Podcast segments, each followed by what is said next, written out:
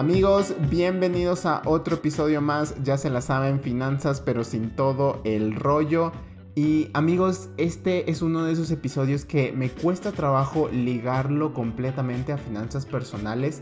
Sí hay dinero de por medio, pero creo que ahora estamos hablando mucho de temas de copyright, eh, con, todo esto que está pasando, eh, eh, o sea, de blockchain Vamos a irnos a una aventura, amigos. Créanme, tenemos un gran episodio por delante. Y pues muy probablemente ya viste el título de este, este capítulo. Vamos a hablar de los famosos NFTs. Y vamos a hablar de ellos antes de que, de que dejen de estar calientes porque siguen estando calientes. Y muy probablemente vayan a ser un tema de conversación en todo 2021. Así que pues aquí estamos. Nuestra opinión acerca de los NFTs. Y la neta... Estuve pensando, estuve pensando mucho amigos en qué hacer con el título de este episodio, porque cada vez que creamos un título nuevo, siempre me pongo a pensar, ok, ¿cuál es el título que va a atraer más gente, más audiencia, el que va a como picar más el interés de la gente?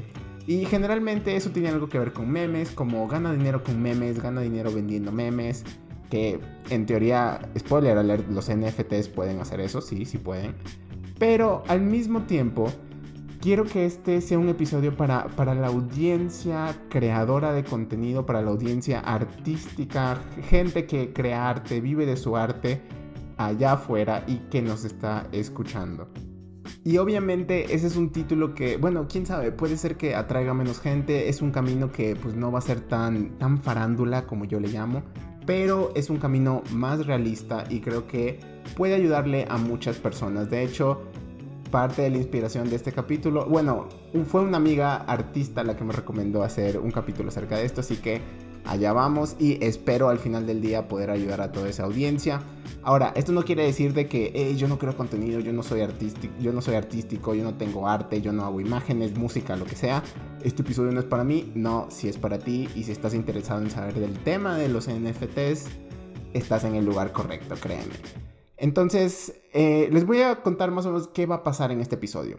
De seguro ustedes ya han visto las mil millones de noticias que hay sobre los NFTs y cómo un tweet fue, fue vendido en millones y millones de dólares y que hubo un artista digital que vendió su arte en una subasta, bla, bla, bla. Por si acaso, el artista del que estoy hablando se llama Beeple y me encanta su arte, está muy bueno. Síganlo en Instagram. Voy a dejar ahí su, su perfil en la descripción. En serio, su arte está, está muy chido, está loco, muy loco, pero vale la pena seguirlo, créanme. Pero bueno, si ya han escuchado todo esto, entonces más o menos ya saben por dónde va la cosa, ya saben lo que está pasando y en general saben, pues, qué, qué es todo este mundo de los NFTs. Pero el día de hoy de lo que yo quería hablar es específicamente qué son los NFTs, ahora sí ya contado muy sin todo el rollo. Eh, ¿Qué estás comprando en caso de que compres un NFT? ¿Cómo afectan los NFTs a tu vida? ¿Cómo... Y, mi recomendación personal, mi opinión de qué es, lo que, qué es lo que deberíamos sacar de los NFTs. Y finalmente, la joyita de este capítulo, les vamos a dar el paso a paso de cómo crear tu propio NFT, empezarlos a vender. Si eres un artista, de nuevo, puedes subir tu arte Vamos a hablar de todo eso en este capítulo, pero spoiler alert, el crear tus propios NFTs implica que compres y vendas criptomonedas, así que vas a tener que abrir un chorro de cuentas, solo te lo voy adelantando. Pero está, está padre, digo, mínimo puedes saber qué, qué es lo que está pasando y tener un tema de conversación padre. Pero bueno, también les quiero decir que les voy a dejar dos artículos muy, muy padres. Me sirvieron mucho para hacer este episodio se me hicieron muy interesantes, están ahí en inglés, los voy a dejar en la descripción donde sea que nos estés oyendo. Eh, por ahí también viene una guía de, de cómo empezar a vender los NFTs, de ahí es que me basé. Lo único que yo estoy agregando aquí en este podcast es cómo hacerlo si es que estás parado en México, porque la guía se basa mucho en, en Estados Unidos. Entonces, sí les recomendaría chequen ambos links. Eh, infórmense y créanme, son, artículos que son, son, muy digeribles en realidad, ni siquiera son tan largos y eh, les pueden dar una muy buena vista de lo que está pasando ahorita.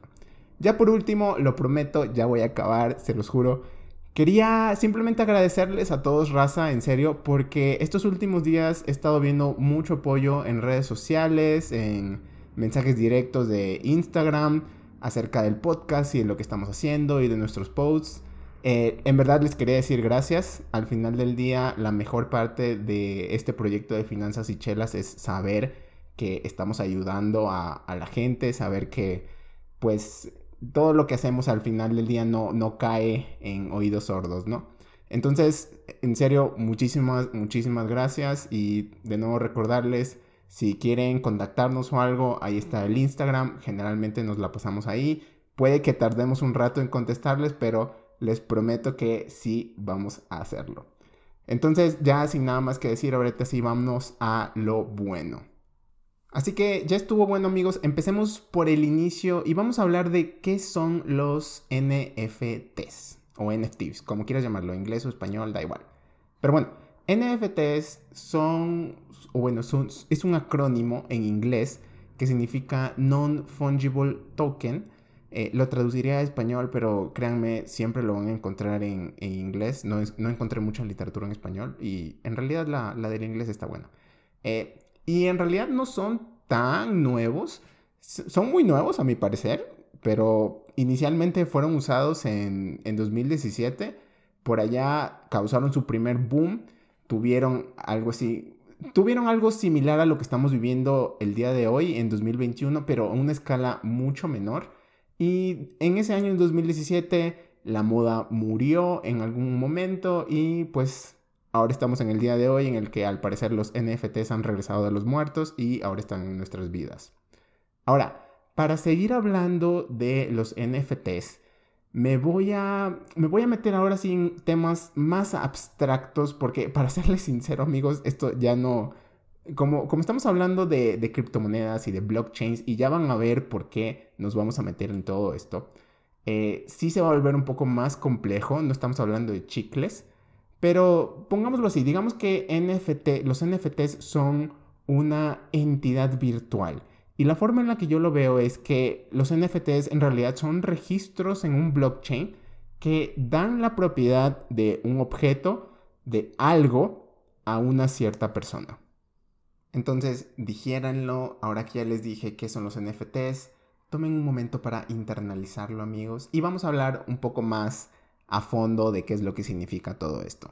Ahora, en primer lugar, como les dije, estos NFTs hacen dueños a cualquier persona y estas personas podemos ser tú, yo, cualquier persona que tenga prácticamente una cuenta en ciertas páginas puede ser dueño de estos NFTs, no necesitas nada muy especial. Eh, ¿Y qué, a qué le puedes poner un NFT? Básicamente a cualquier cosa que puedas subir en internet. Más adelante vamos a hablar ya de reglas más específicas, pero por ahora quédate con que puede ser una imagen, un video, una canción, un clip, un, GIF, lo que sea que se te pueda ocurrir, le puedes poner un NFT encima y decir que eres dueño. Ahora, como te dije, estos certificados de propiedad, vamos a llamarlos así, existen solamente dentro de una red de blockchain. Y ahora, ahora que ya, ya mencioné la, gran palabra blockchain, ya me voy a meter un poco más a, explicar cuál es la relación. Pero para no meternos tanto en, el rollo de cómo funciona, porque para serles sincero, al día de hoy ni siquiera yo estoy 100% seguro que lo entiendo. Pero vamos a ponerlo así. Digamos que el blockchain es una red de computadoras que están en constante comunicación y se ponen de acuerdo en un registro. Entonces, digamos que si Marcelo quiere comprar un, NFT, las computadoras de esta red de blockchain registrarán todas individualmente que Marcelo acaba de comprar un NFT X y que ahora ese NFT le pertenece a Marcelo y a nadie más. De nuevo lo estoy simplificando muchísimo, pero más o menos esta es la idea general.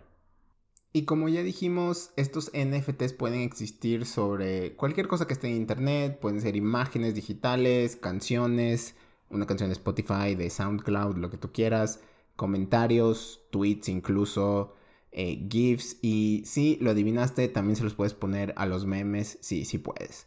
Tal vez la única regla aquí es que no puedes registrar o no le puedes poner un NFT a algo que ya tenga un copyright. O sea, no podrías crear un NFT sobre el meme de Pikachu sorprendido porque Nintendo te caería encima. Ese es un copyright de Nintendo y Nintendo te podría bloquear o cancelar tu NFT o algo así.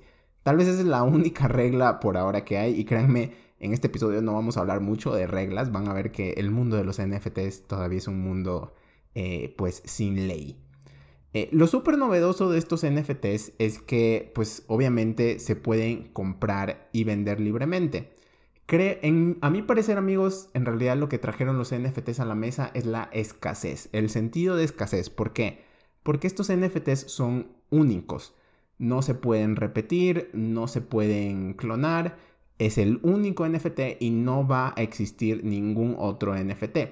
Ahora, la magia aquí está en que los NFTs solo pueden estar relacionados a una cosa y un objeto no puede tener más de dos NFTs o si no los NFTs perderían su sentido. Pero creo que, creo que ese es un poco aquí el, el concepto clave, la escasez y que tu NFT es único, entonces sí, lo que estás comprando nunca más se va a volver a repetir. Pero bueno, ya que estamos hablando de comprar y vender, creo que es un buen momento para empezar a hablar de este tema. Porque estoy seguro que muchos de ustedes cuando leyeron las noticias se han de haber preguntado qué compras cuando compras un NFT. Muy seguramente han de estar como, bueno Marcelo, y si digamos que yo compré todos los NFTs de todos los memes del mundo, ¿qué acabo de hacer? ¿Qué acabo de comprar? Pues déjame ser el primero en decirte que no compraste mucho. En, en la realidad no es que puedes detener que la gente comparta memes, no, e incluso aunque tú seas el dueño con el NFT, no puedes detener que la gente los imprima, no puedes detener que la gente haga camisas, no puedes detener que vendan las camisas, no puedes hacer nada de eso y creo que esto nos lleva a una discusión un poco más, más deep de qué es lo que significa ser dueño de algo. Y para no meterme de nuevo en mucho rollo, vamos a decir que ser dueño de algo simplemente te da derechos sobre una cosa. Y entre esos derechos está poder modificar, una poder modificar el objeto, poder destruirlo, poder venderlo, poder guardarlo sin que nadie más lo vea, etcétera, etcétera, etcétera. Para ponerlo en términos más tradicionales, imagínate que con las cartitas de Pokémon, si tú, si tú eres dueño de una cartita de Pokémon, tú puedes decidir si la rompes, si la guardas, si le pintas un bigotito a Pikachu, lo que tú quieras. Pero con los NFTs, como es algo intangible y que lo único que te da es un derecho, no estás comprando mucho más. De hecho, ahora creo que sí lo puedo decir. El único derecho importante y tangible que yo personalmente le veo a un NFT es primero que puedes decir que eres el dueño de una imagen o de un tweet en internet y segundo que puedes vender el NFT.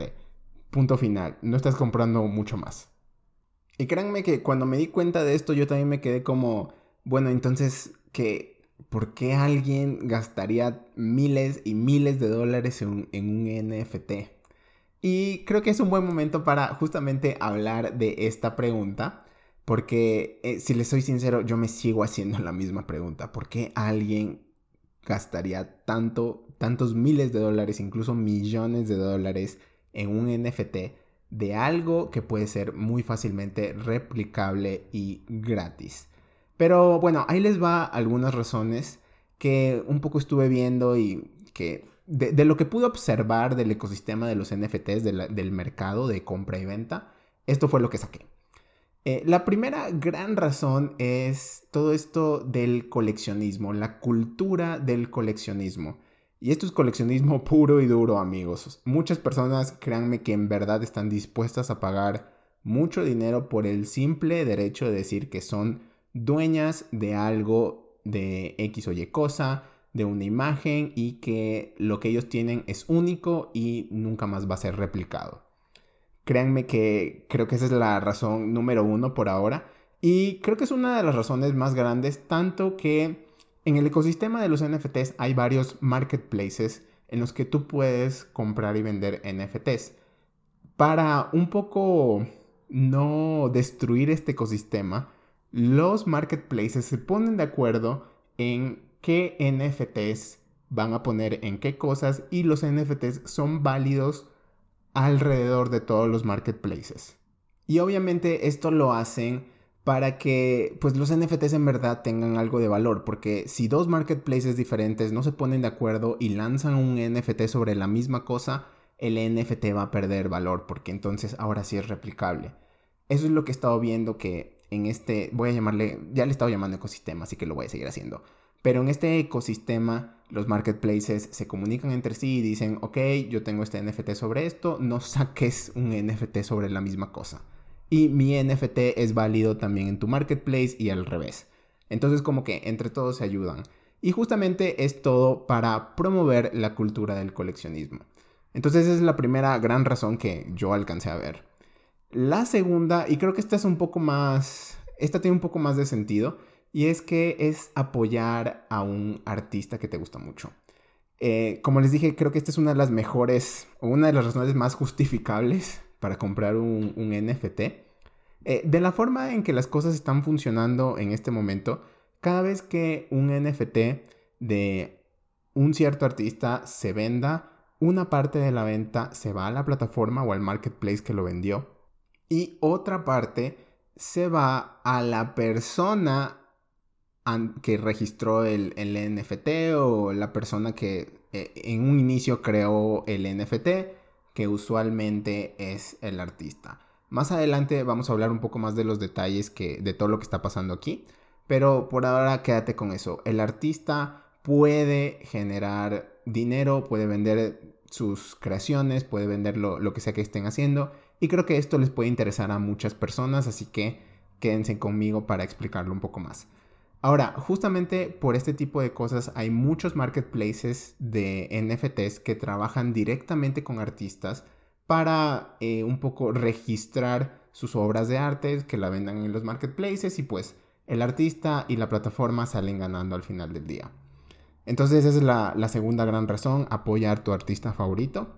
La tercera, y creo que esta es una de las, de las buenas por ahora, es especulación, amigos. Especulación pura y dura, aquí no hay mucho más que decir, pero eh, creo que es obvio cuando una tecnología tan nueva como los NFT sale, eh, y más que nada una tecnología que se ha vuelto tan popular de la noche a la mañana y que está atrayendo tanto dinero en estos momentos. Obviamente esto va a hacer que se abran las puertas para todo tipo de personas e incluso personas que en realidad solo quieren aprovechar el furor y ganar algo de tiempo. Y, esto no lo quiero decir en, un mal sentido, porque puede haber personas que simplemente dicen, bueno, yo creo que poner mi dinero en estos NFTs va a hacer que yo los pueda vender en el futuro eh, a un mejor precio o lo que sea. Esa también es la, la, especulación, pero gracias a estas personas también el precio de los NFTs se ha inflado muchísimo. Y de nuevo, no sé exactamente cuántas personas estén ahí en, el mercado de NFTs por especulación, pero mi, mi suposición, mi especulación es que hay bastantes. Y ahora, hablando justamente del el dinero y de la especulación y de las personas que se meten solamente porque están ahí para aprovecharse del furor, creo que me lleva a, a un punto hablar de la parte no tan chida, de lo feo de los NFTs y de cómo están las cosas ahorita en todo este ecosistema. Y amigos, en pocas palabras, les puedo decir, es un desmadre en estos momentos, no hay forma bonita de decirlo. Eh, actualmente todo se vale en el mundo de los NFTs y creo que tiene algo, algo de sentido. Como les dije, son una tecnología muy, muy nueva Todavía no hay regulaciones, no hay reglas, olvídate de la parte legal, no tienen ni la más mínima idea de lo que está pasando, ni siquiera en Estados Unidos o peor en México. Eh, y como te dije, el hecho de que estos NFTs generan esta comisión y hay este incentivo económico, pues eh, va a hacer que muchas personas estén interesados en esto. Eh, un poco retomando el tema anterior, como te dije, existe una comisión por la venta del NFT y esa comisión no va necesariamente al artista, va a la persona que registró y creó el NFT sobre la creación, sobre el arte, la imagen, lo que tú quieras. Que de nuevo, no necesariamente es el creador original. Esto ha hecho que en estos momentos, en estos momentos la gente esté como loca registrando todo lo que se pueda registrar en internet, créanme. Ha habido cosas muy locas como el primer tweet de Twitter. Eh, creo que incluso podrías llegar a registrar posts de Facebook, fotos, eh, imágenes de artistas, eh, sonidos de Spotify, de SoundCloud, todo lo que tú quieras.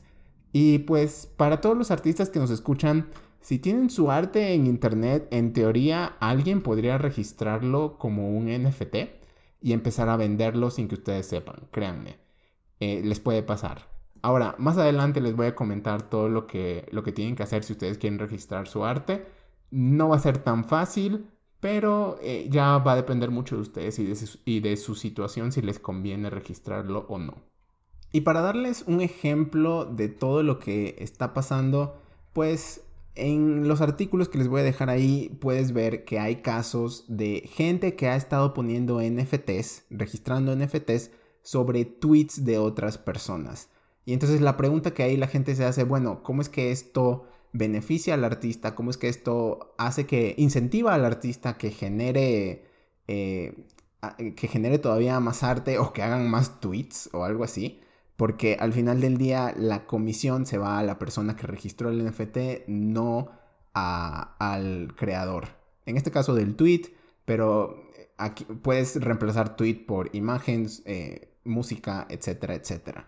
Y lo feo aquí es que los creadores no tienen muchas opciones. No, no es como si ahorita hubiera una forma de eh, arreglar todo este tema de los NFTs. Créanme, creo que ya lo dije o si no lo digo ahora, la parte legal sigue estando muy, muy por detrás de la tecnología. Entonces, eh, sí, creo que la única cosa que me queda decirle aquí a todos es que si tu creación está allá afuera, en, el mundo, ahora le pertenece a la masa sin forma que es el Internet y cualquiera le puede poner un NFT encima. Pero bueno, creo que eso es todo lo que tenía que decir por ahora. Todo lo básico de los NFTs. Muy probablemente me faltaron muchas cosas y creo que eh, no puedo cubrir en, en 20 minutos todo lo, que, todo lo que ha traído los NFTs, todo lo que significan o lo que pueden significar. Pero creo que ahí tenemos como unas un, muy buen panorama general, por así decirlo. Ahora sí voy a pasar un poco a qué es lo que todo esto significa, cuál es mi opinión personal de todo lo que está pasando y más importante, si les conviene a ustedes, ya sea que sean artistas, si les conviene meterse a todo esto de, de los NFTs y registrar su arte, o si ustedes son simplemente gente que dice, ¿sabes qué? Yo me quiero meter a todo esto, quiero ver si aquí hay una oportunidad para especular y tal vez invertir y como te dije, comprar hoy, vender mañana más caro. Eh, se vale, se vale en realidad. Y aquí me gustaría recomendarles, aparte de los links que están en la descripción, eh, un capítulo del el podcast Planet Money. Ellos cubrieron esta historia de los NFTs ya hace algunas semanas, creo, o bueno, hace algunos capítulos. Y creo que hicieron un muy buen trabajo, lo explicaron de una forma muy entendible y de hecho hablaron con el artista Beeple, que fue el que vendió su NFT por millones de dólares. Entonces, por si se quieren echar un clavado, creo que eso es muy buen contenido.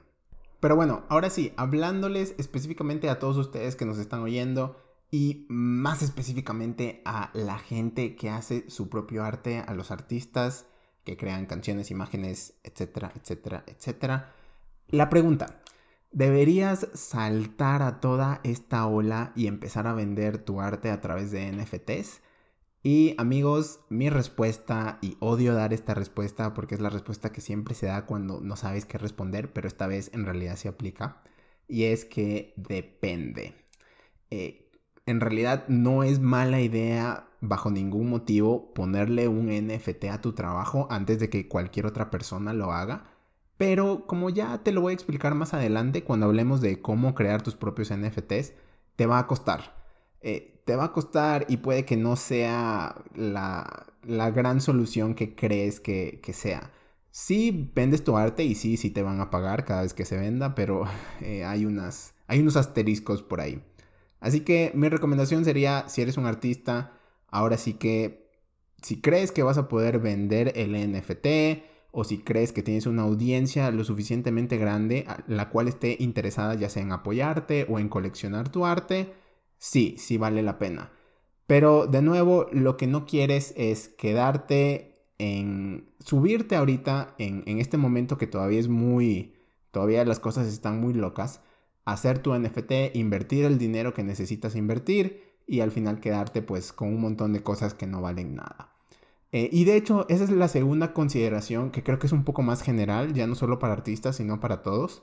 Eh, tengan en cuenta que estamos viviendo en momentos de mucho hype. Es un hype muy, muy exagerado. La gente está demasiado emocionada con esto de los NFTs y que puede que no dure mucho tiempo o que no dure para siempre. Como ya te había comentado, ya hubo en su momento un boom de los NFTs hace cuatro años y murieron precisamente porque se acabó la moda. Y en su momento también hubo muchas personas que terminaron comprando NFTs, de nuevo creo que eran como gatos o algo así, por mucho dinero y al final del día esos NFTs hoy en día no valen nada. Entonces, ¿la historia se puede repetir? Sí, sí se puede repetir. ¿Se va a repetir? No sé, no sé, y, no sabría cómo analizar esto, no sabría qué, decirles. Eh, en realidad todo esto es algo muy, muy nuevo. Y aunque me duela usar esta palabra porque les juro que parece que ahora se usa para todo. Creo que los NFTs son una burbuja en este momento. Así que yo les diría, procedan con precaución, no pongan todas sus apuestas en la misma canasta y recuerden que lo peor que pueden hacer es meter dinero a algo solo por FOMO. Ahora, si me preguntaran si yo lo haría, la verdad es que no, no lo haría, no compraría ningún NFT en este momento. A menos que sea por un artista al cual yo quiero apoyar, tal vez esa de nuevo es una razón más entendible. Pero si lo y si lo haría por, por cuestión de especulación, la verdad es que estuve tentado en su momento, pero les tengo que decir que no. Creo que en este momento meterse a, entre comillas, invertir en NFTs es jugar con fuego, la verdad. Y cuando juegas con fuego te puedes quemar. Sí, puedes tener retornos estúpidos, pero eh, no, no, la verdad es que no. Todavía no hay mucha información. Creo que depende no solo del mercado de los NFTs, porque, ok, ahorita la gente quiere comprar NFTs, pero puede ser que en su momento la gente ya no quiera comprar NFTs. Entonces, estás jugando con el riesgo de los NFTs y por otro lado estás jugando con el riesgo del artista que escojas. Puede ser que el día de hoy el artista a quien compres el NFT sí sea muy popular, lo que sea, pero el día de mañana puede que no. Entonces son dos riesgos muy diferentes y como les dije creo que por ahora es, es, jugar con fuego y lo que no quieres es que la burbuja te explote mientras tú estás ahí. Si eres alguna de las personas que entró a todo esto de los NFTs, sacó dinero y salió rápido, bueno, qué bien por ti, la verdad, chido, pero eh, creo que no es para todos. Pero bueno, ahora ya lo estuve diciendo todo el capítulo y como se los prometí amigos, sí les voy a decir cómo puedes empezar a comprar y vender tus propios NFTs. En verdad, les digo ahora, cualquiera puede hacer esto, es cuestión de, crear algunas cuentas, hacer algunas transferencias, eh, subir tu NFT a la, red y pues ya estuvo, no, no es nada del otro mundo. Eh, digo, no es como, como si necesitaras un título o algo así para, para hacer esto, ¿no? Y como ya les dije en la descripción, les voy a dejar el artículo en el que me basé para hacer esta pequeña guía. Lo único que yo le estoy adicionando ahorita es que lo traté de hacer para México y cómo te deberías mover si es que estás parado en México. Pero en teoría los pasos son exactamente los mismos. Por ahora. Entonces, el primer paso, y aquí creo que viene más como una advertencia, bueno, una advertencia, pero información de todo este proceso, y es que vas a necesitar una criptomoneda llamada Ethereum para hacer todo esto. De hecho, todas las transacciones con NFTs se hacen en Ethereum, compras y vendes en Ethereum, y la comisión al artista se paga en Ethereum. Por lo menos en, en los marketplaces en los que yo he estado investigando, casi todo se hace a través de Ethereum. Y pues no, no es que puedes llegar al puesto de tacos y decirle, tenga señora, aquí están mis Ethereums, me da un taco.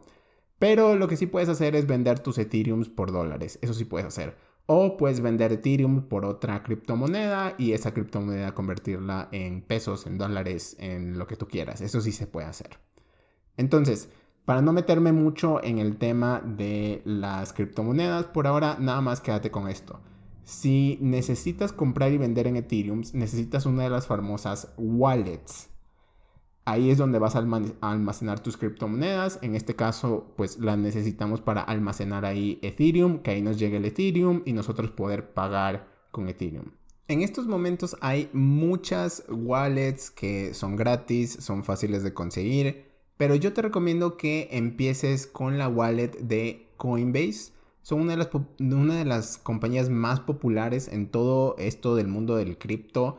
Eh, su cuenta, su wallet es muy fácil de abrir, son gratis y pues yo lo hice, no me tomó mucho tiempo, ni siquiera me pidieron datos eh, gubernamentales ni nada de eso. En realidad solo me pidieron una cuenta de correo, mi dirección y mi celular y dar de alta una tarjeta de crédito. De hecho, aquí, spoiler alert, bueno, mi, mi reporte es que yo me quedé hasta la parte de dar de alta mi tarjeta, puede ser de débito o de crédito, perdón. Pero eh, tuve problemas para que la verificaran en, en mi banco entonces, ahorita estoy esperando porque hay un periodo de 12 horas en, el que no puedes volver a hacer más verificaciones, etc. Pero en teoría lo puedes hacer y están activos en, en México. Entonces, sí podrías usar tu tarjeta. De hecho, he sabido de personas que tienen wallets y compran criptos a través de Coinbase. Ahora, muchos de ustedes de seguro han de estar preguntando, oye, yo ya tenía criptomonedas en Bitso o han oído de Bitso y no de Coinbase, porque creo que Bitso es el exchange de criptomonedas más popular aquí en México. Eh, sí voy a hablar de eso al final, no desfallezcan por ahora. Si tienes criptos en Bitso, la buena noticia es que sí, sí puedes usarlo. Pero por ahora quédate con que simplemente vas a necesitar abrir una cuenta en Coinbase sí o sí. Vas a necesitar ese wallet, créeme. Así sea que tengas el Bitso. Ahora, el siguiente paso es que pues compres el Ethereum. Eh, en realidad el artículo que yo les estoy dejando aquí recomienda que sean 100 dólares en Ethereum más o menos. Aquí yo les diría que va a depender mucho de, lo que quieran hacer, pero 100 dólares no se me hace una cantidad exagerada y sí, lo pueden empezar con 100 dólares, que serían como 2 mil pesos al día de hoy. Eh, una vez que ya tienes tu wallet, el Ethereum, ahora sí debes escoger el marketplace en el que vas a vender o en el que vas a subir tus NFTs. Como ya te mencioné, muchos de estos marketplaces se han puesto de acuerdo entre ellos para que sus NFTs funcionen en todas partes, no solamente ahí en su marketplace. Entonces, ahora sí que ya creo que depende mucho de, otras cosas de, de los marketplaces. Por ejemplo, hay un marketplace que está muy enfocado a artistas independientes, hay otros marketplaces que son creo que muy de memes y de creaciones originales. Eh, ahí en el artículo hay una lista que puedes leer. Aquí yo te recomiendo que si eres un artista y quieres empezar, que empieces por el que se llama Rarible, como lo dice ahí el artículo, y que después cheques las demás opciones. La verdad es que eh, te recomiendo Rarible porque se me hace que es el más fácil, porque aquí en este segundo paso vas a tener que conectar tu wallet con el marketplace, justamente para que en el wallet puedas eh, recibir o enviar las criptomonedas, el Ethereum. Eh, en realidad, conectarlo a través de Rarible no es un proceso muy complicado, de hecho es muy sencillo, te van a pedir que escanees QRs y demás, pero no es nada del otro mundo y no te lleva mucho tiempo. Ahora, ya que tienes todo eso, ya que conectaste tu, tu wallet a Rarible, vámonos al paso 3. Y justamente aquí es donde ya empiezas a subir tu creación, tu arte, lo que quieras y ahora sí ya las vas a dejar en el marketplace para poder venderlas. Básicamente la forma en la que funciona es que cualquier tipo de archivo MP3, GIF, JPG, MP4, incluso archivos de texto normal, casi que lo que sea se puede convertir en un NFT y lo puedes subir a la plataforma. Eh, como te dije, es muy sencillo, subes el archivo a la plataforma, le pones el precio que tú decidas y ya estuvo, ahí se quedó. Lo siguiente que tienes que hacer es esperar por ofertas de subasta que al final y que al final se venda tu, tu creación, lo que sea. Eh, y pues al final, cuando se subaste y cuando se venda tu NFT, tú vas a recibir el Ethereum en tu wallet. Y de nuevo, cada vez que se venda, bueno, aquí, aquí creo que sí me faltó decir algo Eh, depende del marketplace. Puede ser que sí, cada vez que se venda recibas una comisión o no. Depende mucho del, marketplace. Creo que eso sí es algo que eh, debería investigarse un poco más. Pero bueno, básicamente eso es todo. Como les dije, no es un proceso muy complejo. Sí vas a tener que abrir un par de cuentas. Está la parte de abrir el wallet y comprar Ethereum. Pero de nuevo, no te debería llevar mucho tiempo y no es nada muy complicado. Ahora, para los que ya tenían Bitso, sí, sí puedes usar tus criptos que tenías en Bitso. Si ya tienes Ethereum en Bitso, lo puedes usar. Desafortunadamente, lo que les tengo que decir es que no puedes conectar directamente la wallet de Bitso con ninguna de las plataformas. Es más, creo que Bitso como tal no te ofrece un wallet. Lo único que tiene es como, lo único que hace Bitso es que es un exchange. Entonces ellos compran y venden las criptomonedas, pero creo que no tienen un wallet como tal, como Coinbase. Eh, por esto te, te dije que a fuerzas necesitas eh, el wallet de Coinbase. Si ya tienes Ethereum en, en Bitso y lo quieres usar para todo este proceso de NFTs, lo que puedes hacer es transferirlo a el wallet de Coinbase. Es muy fácil, solamente tienes que copiar una dirección que te da Bitso, ponerla en Coinbase y ya estuvo. Le das a transferir y bla, se acabó. El detalle aquí es que estas transferencias entre wallets eh, de pues, diferentes plataformas de Bitso a Coinbase o al revés son muy, muy caras. De hecho, yo intenté hacer la mía y me salía en una comisión de alrededor 90% de lo que iba a transferir. Entonces, créanme que eh, es cero recomendado hacer esto, a menos que estén muy locos o algo así, pero eh, no, una comisión de 90% no, no está chido. De hecho, antes de que transfieras tus criptomonedas en Bitso, ahí te va a aparecer cuál es la comisión que vas a tener que pagar y no lo vale, amigos, se los digo ahora, no, no lo vale, en serio. Eh, pero bueno, la otra opción en realidad y que creo que es la mejor es que puedes comprar Ethereum directamente en Coinbase. Como te mencioné, yo estoy ahorita parado en el proceso de que tienen que verificar mi tarjeta. Pero de nuevo se puede hacer. Eh, y esto es lo que, lo que yo creo que es lo más recomendable por ahora. Ahora, tal vez la parte fea aquí es que Coinbase no tiene una forma directa que pases tu Ethereum a pesos, lo cual sí tiene Bitso. Entonces aquí esto ya es un problema un poco más complejo. Cómo convertir tu Ethereum a pesos y que lo puedas usar. Incluso podrías empezar a usar el, mismo Ethereum, puedes emitir una tarjeta y puedes empezar a comprar y pagar cosas con una tarjeta de, Ethereum de Coinbase. De nuevo, esto ya son opciones un poco más avanzadas, pero sí, sí se puede hacer. Lo que yo te recomendaría de nuevo es que lo revises bien. Como te dije, este, este pequeño paso final que hay en México no es tan fácil. Y si hay alguien allá afuera que nos está escuchando y de seguro ya descifró todo esto, porfa, díganmelo. Yo no tengo problema en volver a lanzar otro capítulo en el que diga, ¿saben qué? Me equivoqué en el anterior, así es como lo haces y esta es una forma muy fácil de hacerlo. Pero sí, por ahora esto es lo que tengo. Eh, y como les dije, no estoy en contra de que se haga, simplemente les digo, si va a ser algo en lo que van a tener que invertirle pues esfuerzo, tiempo, incluso dinero. Entonces piénsenlo bien antes de hacerlo. Pero bueno amigos, eso era lo que tenía para el capítulo de hoy. Hemos llegado al final. Qué bueno que no nos pasamos tanto de lanza con el tiempo, qué chido. Y los voy a dejar con el dónde está lo bueno de esta semana. Como ya les mencioné, están todos los artículos, eh, Planet Money. Pero aparte, justamente hay un podcast que me encanta y su último episodio están hablando de los NFTs. Este podcast se llama Braincast.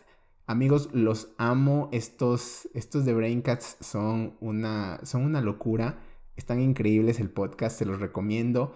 Hablan de casi cualquier cosa. Hablan de cosas de cultura pop.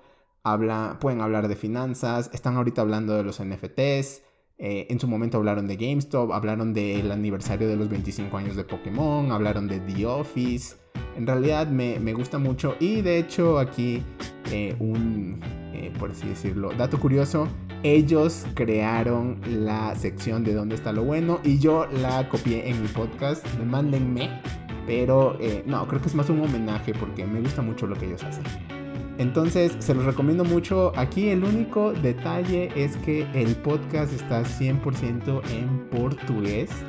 Pero si estás escuchando esto en español y me entiendes y entiendes lo que estoy diciendo, así sea que estoy hablando así de rápido, eh, puede ser que, entiendas el portugués. Creo que no es la primera vez que, recomiendo un contenido en portugués, pero eh, ellos hablan muy, muy rápido.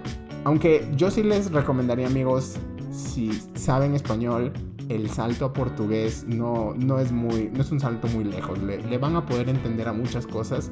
Y si empiezan a, escucharlo mucho, incluso si toman solo un par de clases, créanme, van a agarrar el portugués como súper, súper rápido. Eso fue lo que, lo que yo hice en realidad. Y lo que me encanta de este podcast es que, bueno, si estás aprendiendo portugués, si quieres aprender a hablar portugués, esta es una muy buena forma de hacerlo porque el podcast es ameno, eh, hacen muchos chistes, te recomiendan cosas padres, tienen temas padres eh, y pues sí, eh, vale la pena aprender portugués amigos, créanme que no es una muy grande inversión y tener un tercer idioma, si es que ya sabes inglés o un segundo, lo que sea, está muy chido. Entonces sí, ahí se los dejo el donde está lo bueno de esta semana. El Braincast lo pueden encontrar en todas las apps habidas y por haber de podcast. Eh, ellos también son parte de una red todavía más grande de podcasts en Brasil que se llama B9. también tienen podcasts ahí muy muy chidos. Yo el que más escucho es Braincast, pero hay otro más que me gusta, pero ese me lo voy a guardar para otra recomendación. Y pues bueno, eso era lo que tenía para esta semana amigos. Gracias por quedarse hasta el final. De nuevo, eh, déjanos un like donde sea que puedas dejarnos un like. Y yo los veo la siguiente semana con otro episodio. Chao.